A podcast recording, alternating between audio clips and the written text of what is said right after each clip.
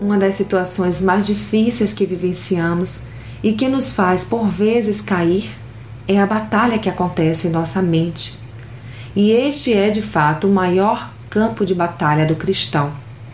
Por isso mesmo nos pegamos relembrando o que não é para ser relembrado, ou pensando naquilo que não é mais para ser pensado, porque não agrada a Deus.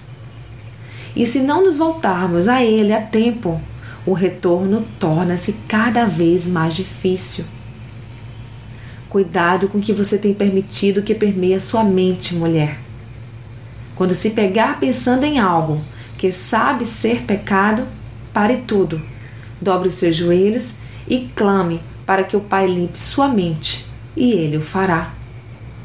Mas por que ainda nos pegamos pensando nestas coisas pecaminosas? Vários podem ser os motivos mas a mente vazia da palavra de Deus é o principal deles. A Bíblia nos orienta a pensar nas coisas que são do alto. Pensai nas coisas que são de cima e não nas coisas que são da terra, porque já estáis mortos e a vossa vida está escondida com Cristo em Deus. Colossenses 3, de 2 a 3. O provérbio popular diz que a mente vazia é a oficina do demônio. E esta é uma verdade.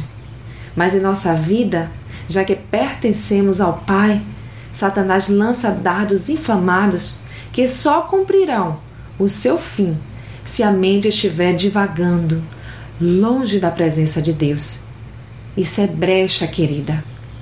Por isso precisamos estar vigilantes e a todo tempo devemos estar em oração para que não caiamos em tentação. O espírito está pronto, mas a carne é fraca. Leia Mateus 26, 41. A carne é fraca, minha amada. Por isso é que precisamos buscar forças em Deus para resistir ao pecado. Sozinhas não conseguiremos vencer esta batalha. Vigiai e orai, e Deus te dará livramento. Que Deus purifique sua mente e santifique a sua vida.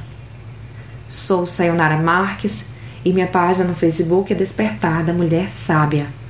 Fique na paz de Deus.